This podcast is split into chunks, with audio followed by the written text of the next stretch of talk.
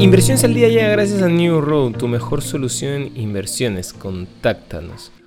Hoy, en el plano local, en línea con la subida de tasas en Estados Unidos, en el Perú de 24 analistas son 10 los que subieron su proyección de tasas de referencia para el 2022 y son 9 los que la colocan en un 5%. Recordemos que desde enero la tasa de referencia en el país es del 3%.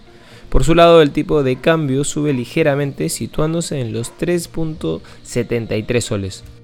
En los mercados internacionales, en los movimientos a la apertura, los índices de acciones de Estados Unidos cotizaban a la baja en las primeras operaciones previas al mercado, después de que la Reserva Federal elevara su tasa de referencia en un 0.25%, su primera subida de tasa de interés desde 2018.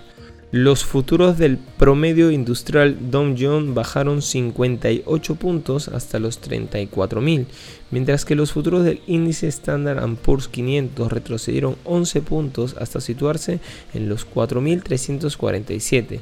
Los futuros del índice Nasdaq bajaron 40.75 puntos hasta los 13.912.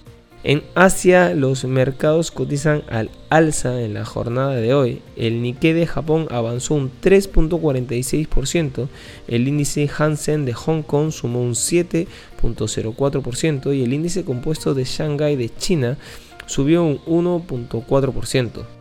Los precios del petróleo cotizan al alza en una jornada en la que los futuros del crudo Brent avanzaron un 4.2% para cotizar a 102 dólares por barril y los futuros del crudo WTI de Estados Unidos subieron un 4.3% hasta los 99.15 dólares por barril.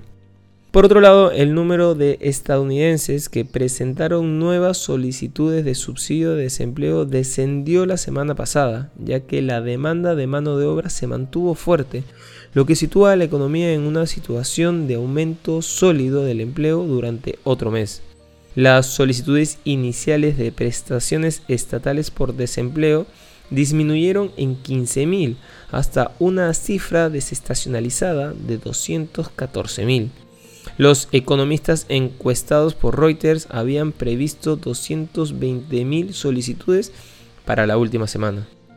Y no queremos irnos sin mencionar que la inflación en los países de la eurozona podría superar el 7% en el 2022 como consecuencia del impacto que la guerra en Ucrania tiene en los precios de la energía y los alimentos, dijo este jueves la presidenta del Banco Central Europeo, Christine Lagarde.